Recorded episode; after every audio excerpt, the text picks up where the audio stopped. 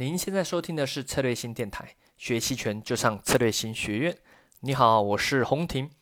那虽然二零二零年这个受的疫情影响哦，各种活动啊，经济发展受阻哦，但期权市场还是在如火如荼的展开。哦，就在六月多哦，也就是前几天，证监会已经批准了各大交易所开展新的期权商品。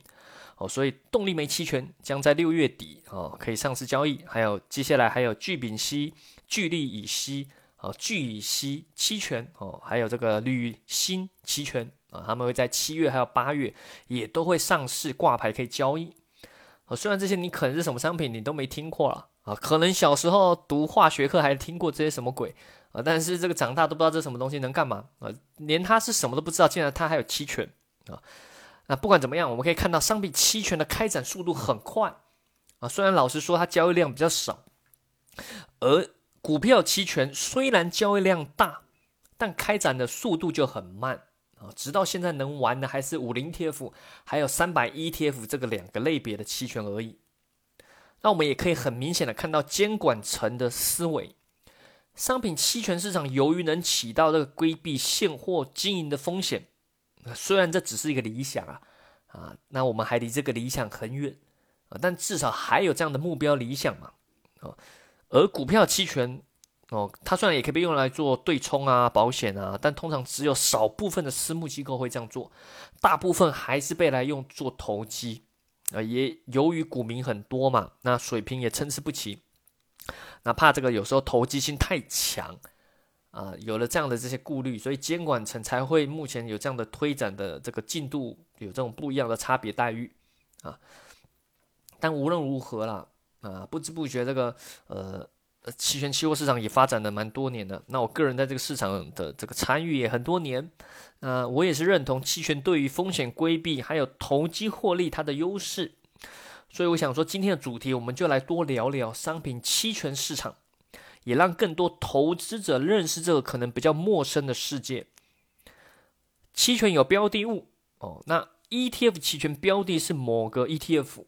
而商品期权标的就是某个商品期货。注意哦，不是现货呃。例如黄金期权，你拥有权利可以执行的是拿到一个黄金期货，而不是黄金。也由于标的是期货所以。会有不同月份的期货，那它跟股票类的期权就有一些差别啊。那我们一般如果你做 ETF 期权哦，或者是个股期权，那可能标的这个股票就是一个，无论过了多久，就是那那个股票，对吧？但是商品期货就不一样，商品期货它本身也是金融衍生品，它也是个未来的合约，它赋予了未来买卖方要交割的义务，这个未来就很重要。因为商品本身在不同时期的供给和需求是不一样。我举例豆粕期货，哦，豆粕期货可能不知道大家有没有知道豆粕嘛？就是一个大豆这个去压一压压出那个豆粕哦渣渣哦，给通常是给那个猪啊什么吃的啊，很营养的蛋白质啊，但你人类不能吃啊，也不好吃啊。那豆粕期货一月的豆粕期货就跟九月的豆粕期货不太一样啊，虽然都是豆粕。哦，但两个时间点当下的需求不一样，啊，那且它这个因为它的生产工艺来源有差嘛，所以即使大方向趋势类似，但是细节涨跌就会有差啊，极端的时候还有可能差很多啊，你可以把它想象是双胞胎兄弟啊，虽然长得一样，但是个性还是有差异。那我们再来谈一些他们商品和股票这个期权的一些差异吧，嗯，例如到期日。股票期权我们常常是连续的嘛，四月当下当月次月下个月哦，四月五月六月或六月七月八月这样滚动下去，对吧？热门月通常就是最近的这个合约，但商品期权比较特别，它的热门月通常是幺五九一月、五月、九月。这个原因是因为商品期货本身的热门月就是这样啊，这是有它的一段的发展的历史。当初有它的原因呐，因为商生生商品生产的一些特性，但后来就被沿用了啊，就是大家热门就会去交易这个幺五九，那它没有活跃的连续月，那所以就比较麻烦。虽然现在这个交易所也想要推进，就是让每个月尽量可以都有一定的交易量啊，但是这个距离呃实现这个活跃还是有段距离，所以如果你要做期权的话，那也会比较麻烦。要一月、五月、九月，对吧？例如你做的下这个月下个热门月是四个月后，诶，很久了，对吧？尤其你做期权的卖方啊，你想要靠时间价值赚啊，我们知道越靠近到期，赚的时间价值收敛会越快嘛。那你呢？等那么久，那这个你就觉得赚很慢啊，甚至一个风险，有时候诶也会亏，但是又赚很慢，你就会没兴趣。或者是你想要做不同月份的日历价差的一些投资者，那就很不方便。那所以你就在商品期权上很多策略不能实现了啊。那再来还有一个差别是在行权的这个获得的这个东西啊。呃，ETF 期权，例如股票期权，你你是行权可以去买入一个股 ETF 嘛？那但是因为这个股票现货占用的资金很大，而期货商品期货期权啊，如果你行权，到时候你是你是拿到期货，而期货也是杠杆的衍生品，所以它占资金就比较少哦。所以所以你这个如果到时候行权的话啊，期货上你就会不会占用那么大的资金啊，你有可能就会比较偏向容易，如果有利的话，会偏向容易去行权。哦，因为不会占用太多资金，而 ETF 它就不太想，对吧？好，再来还有一些差异，例如深贴水。哦，呃，深贴水的话，股票上也有，但是通常是讲股票跟期货、现货跟期货之间嘛。那期商品期货也有，哦，这是现货跟期货之间所谓的基差嘛。例如，呃呃，例如我们换另另外一个吧，假假设有某，例如某一个棉花。对吧？棉花的现货跟棉花的期货哦，也会有一定的差异，基差升贴水哦。但是我们这边还要讲的是不同商品期货间的差异哦。ETF 就一个，刚刚提到，但是商品期货有很多个月份，所以它不同这个月份之间也有差异。而它们差异通常会有两种，一种叫 contango，一个叫 back 嗯 backwardation 哦。contango 就是所谓的深水啊。远月深水啊，就远月的期货比近月的高啊，backwardation 就是所谓的贴水，就远月的会比这个近月的低，所以你会看到有时候是这个连续深水，就是这个远月越越后面越高哈，这是有时候有些特性哦，那他们反映的就是一些当下的货跟未来的他们的一些供需可能不太一样啊，这个这样的深贴水会影影响你。不只是期货上交易啊，如果是期权上一些跨越什么的，会大大的影响你的一些策略的布局。还有一个很大的差异就是持仓量这个这个东西，股票其实没有这个概念，对吧？衍生品才有哦，衍衍生品就是期货啊、期权才有持仓量这个概念，因为股票的量有限嘛，嗯，你就股票就那些偶尔会蒸发，但是其实。就就那些嘛，都是资金博弈嘛，就造成价格。但是你股票量有限，但期货、期权哦，期货或者是期权哈，理论上是无限的。你只要有人愿意成交，有钱就可以一直开仓，一直开仓，一直开新仓嘛。所以有人会用这个数据去判断一些行情啊，可能这些持仓量放大或缩小有一定的意义啊。毕竟持仓量如果异常大的话，那还有个根本的，它有个要素在里面，就是多空的分歧很大。对吧？如果都只有一边的话，那可能没人愿意跟你玩。但是两边如果都多空分歧很大，不断的开的这个新仓，那有可能代表是大战即将爆发，总有输的一方嘛。那撤退时候的踩踏那也是很惊人，而期权买方就可以多注意了啊。这个时候的一些爆发力，买方可能就可以把握到的话，也蛮高的获利机会。啊，还有个重，还有个重大差异要提一下，就是这个商品期货期权没有组合保证金，就是你要做一些价差的一些策略，很不方便。组合保证金的影响很大哦，它在做一些 ETF 期权上面的时候，你做交易有了组合保证金，可以减省蛮蛮多资金的占用哦。那如果啦啊，听众有交易所的人，当然希望可以好好劝领导推行这个。啊，有了组合保证金，我相信可以大幅的提升交易量。像很多那种价差策略，我现在就不太想用在商品期权上面，因为占用资金太大哦，优势就就很弱。但是有了可以降低一些保证金哦，组合价差这些可以用的话，那很多策略就更可以用在这个商品期权市场上面了。好，那讲了一些差异，我们再来介绍一些它的一些特色吧。好，商品期货期权这些特色，啊，商品它。有供需关系嘛？啊，那因为供需关系影响，其实通常比较大的就是这个一些灾害的一些炒作，尤其是农产品，农产品的需求其实通常比较不会变动啊，但是供给会有很大的影响。那例如发生天灾，发生什么事情，和发生一些呃进口的问题之类的那如果你有搭配期权，哦，那爆发力就就可怕了啊！尤其商品这么多，一年四季总有合合适的时机可以炒作嘛。这个没机会，看看那一个啊，但你也不能全部乱买啊。买期权毕竟会耗损时间价值嘛。但你就可以仔细的研究观察，发发现哪些时机某些商品会比较容易可能有爆发的机会。一旦真的发生啊，搭配凶猛的期权爆发力，那就给了投机者更多机会啊。这个想象空间也比比较大了啊。我当然也不一定是投机啊，啊，企业经营者就是多了一个方式可以去做保险嘛。在某些情况，你觉得这这段期间对你来说比较危险，比较容易缺货之类的，那你就提前先买个期权做个保护啊。那前面有提到衍生品才有持仓量啊，那期货又是个义务型的这种合约哦，跟期权还不一样啊。期权买方你到期了可以自行选择这个要不要执行权利嘛，这是你的自由啊，你可以选择执行，也可以放弃。你开心就好，但期货不行。你拿着期货多头或空头到期，就一定要参与现货的交割。例如，你做白糖期货，那你就要交割白糖啊啊！你做铁矿石期货，你要么强迫被被去买铁矿石，要么就被强迫要去去卖出铁矿石啊！你不做，那你就是违规。虽然我不知道违规会怎么样，但下场估计不太好。那问题来了，如果真的没货，又不想交割啊，怎么办？那你只能提前赶紧出场了，啊，也因此期货市场有了一些特殊的打法啊，逼仓，在商品市场打滚久，多少都会知道这个方法，那多少也知道说，一个商品期货如果距离到期还远的时候，它的一些金融属性会比较更强，好容易受资金控制，而到期近的时候会回归现货的属性，因为你毕竟到时候要交割嘛，你现货的价格交割多少，这个价格跟现货会有一定的关系，不过这现货不是每个人都有的，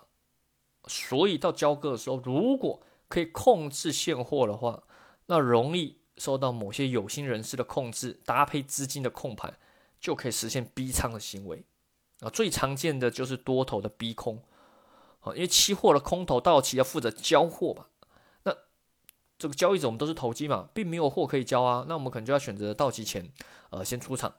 但可能你因为什么样主观看法，你就看空，坚决看空，觉得这这只是一时的上涨，可能会回落，就没想到越靠近到期，不仅没有回落，一路上涨，啊，那可能就遇到，如果遇到逼仓，那就悲剧了，对吧？这个多头就赌你没有货可以交，你只能强迫用更痛的价格止损出场，而你一旦止损，就是买入多头嘛，对吧？那你这个平仓就是继续推升多头的价格。那甚至最后会造成空方的踩踏，那这个通常在到期的这个交割，可能偶尔会发生这样的事情。当然，以交易所的态度来说，是尽量这个降低这样的事情，所以会有些规则了。美国他们其实先进交易所，他们有些规则，说什么？我听说的，啊，例如靠近交易结算的时候，会去看，例如某些客户或什么持仓异常的大的时候，会提出警告或是什么之类的，因为怕被人家特殊控制逼仓嘛。但即使是这样，遇到特殊行情，还是有可能被逼。例如今年很有名的原油负的价格，如果大注大家有关注原油这个这个商品这个市场的话，它曾经打出负负数的价格。那期货负负的价格是什么？就是你不用钱呢，对吧？负数价格你去拿这个货都都都不用钱。然后那为什么会打出负数的价格？就是因为首先它第一个是它靠近到期日才会面面临这种特殊的情况，以及。受到特殊控制，因为那时候原油太多了啊，没有地方可以放的原油，他就想说你就没有地方可以，你没东西可以接货，对吧？那最后可能因为什么多头啊，什么没地方接什么之类的，自己人踩自己人，那强迫平仓之类，就会打出一个特殊的价格啊，这也类似逼仓的一种行为。那当然，如果你站对边，那就 OK 啊。例如买期权，诶，你发现这个逼仓，那你又害怕，不知道是不是你如果期货跟着上，你有可能怕突然的回调啊，风险太大。那你如果用期权进去的话啊，风险可控。那万一遇到这种大行情，诶，那就赚到了。好，当然你也有可能害怕，不想要交易这种被操控的商品，容易被操控的话，你就可以做一些比较正常的商品啊，例如跟国际市场关联度比较高的，什么铜啊、黄金啊、豆粕啊这些，其实就比较不容易被操控了啊。那那你可能可能如果你做卖方的话，会比较安全。当然，你被操控商品也不一定是不好，因为行情一来波动大，很有利你买，有利你去买期权的期权买方嘛，啊，但前提是你要站对边了啊。那最后我们再提一点案例好了啊，例如这个，我们来看是最近，我现在录音频是在六月中旬，像这个白糖啊，白糖这个很特别啊，这个前面一波下跌之后，哎，突然一个反弹后突然一个震，哦，就出现了一个明显的一个趋势之后陷入震荡，所以这时候基本上像我的布局，这时候就是卖双矿啊，卖两边的期权。而至于为什么卖两边的期权，还有一个原因是因为它隐含波动率很高。理论上陷入震荡的时候，它隐含波动率应该开始慢慢下跌啊，股市上面就很明显。可是这个白糖就很特别，不知道为什么隐含波一直在偏高的地方，所以我一开始在双卖的时候，其实也害怕，我不知道有可能有市场知道什么资讯我不知道的，所以我卖的比较远啊，而且手术也没到放大很大啊。但是经过了十几天，发现哎，好像真的什么事情也没有嘛，所以就是可以靠这个这个时间价值的收敛。接下来隐含波如果再回落的话，哈，那又可以再赚一波，那基本上就可以靠着这个横盘加隐含波，就可以赚取一定的卖方的时间的价值，好，类类似例如最近白糖就适合这样做。再来再讲一个是铁矿石，我铁矿石很特别，首先它的隐含波很高，也就是说它期权其实蛮贵的，但它会这样的原因也在于说它本身波动就高，你注意哦，隐含波高，它贵有它的一定的原理。哦，每个商品它不一样，它特性不一样，所以你不能看铁矿石。例如铁矿石，你看哦，波动率到三十，你就啊，隐含波动率三十好高啊。例如你看豆粕可能只有十几，五零 ETF 只有十几，这个三十好高啊。就你发现其实隐含波对于铁矿石，隐含波三十对于铁矿石来说其实不高，甚至有点偏一点点偏低。那就是因为铁矿石本身波动很大，它本身波动就大。例如你看铁矿石期货现在趋势向上涨，虽然最近有点停了，但是向上涨起来凶猛。对吧一天几个点，两个点，三个点，这种都是小 case 啊，所以隐含波百分之三十，啊，其实隐含波百分之三十预它的预判，只是说对于未来的走势说，哎，大概可能平均每几天大概率会在百分之一点五到二之间波动。那其实对铁矿石来说还好啊，有可能一天就上去百分之三、百分之四。所以，所以你如果纯粹这样看绝对数值啊，你去做不同商品比较，你不能这样比较，你要单单看这个商品。所以铁矿石期权虽然隐含波高，之前我有试过它双卖，但是其实在 中间的过程其实很难熬，因为它上下波动很大，你要么就硬扛，要么要做一些保护对冲，要么做止损，所以有时候来回这些对冲止损反而多耗了钱。那那加上这个铁矿石期权也是幺五九，所以时间收敛又慢啊，所以不太划算啊。后来随着这个它趋势出现的时候，哦，马上转成买期权。啊，马上转成买期权，即使现在行情后来突破之后，你怕追高，对吧？期货怕追高，但你会发现铁矿石期权其实没有被拉升很多。如果你买入看涨期权，首先行情继续，因为它后来突破后突破后再突破，即使现在目前陷入震荡，但是它有可能再突破再向上，对吧？那你买入看涨期权肯定就获利，肯定获获利嘛，那也赚得多，而且它距离到期还远，时间掉的比较慢啊。时间掉的比较慢，那你就有大获利的机会。即使很不幸啊，这个涨得很极端，突然反转向下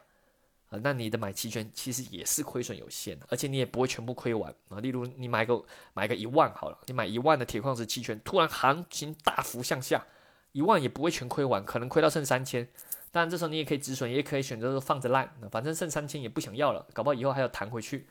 啊。但不管怎么样，最大亏损锁住了嘛。可是，如果你是追多期货，你有时候是拿不住，随便一个回弹啊，随便一个回落，你就就突然浮亏很大，就尴尬就哎呀，会不会接下来又往下跳个跌停？尤其涨得越多，下来越凶嘛。所以，这就是期货跟期权在交易上，对于你的心理层面，呃，以及一些持仓的控制上，会有一些差异的啊，也算是期权的一个优势啦。但是也要看你使用的时机啊。好啦，那这个今天的分享就到这边嘛。那如果这个想学习更多期权的课程或者是知识，欢迎使用策略性学院网站，那或者是策略性的公众号。当然，如果你对商品期权很有兴趣，不知道怎么下手，也欢迎这个呃咨询我们的策略性小姐姐，或者是在我们公众号啊策略性公众号咨询。那我们可能有些交流群啊，有些培训课程啊什么的都可以啊。好啦，那今天就到这边，那我们下期再见喽，拜拜。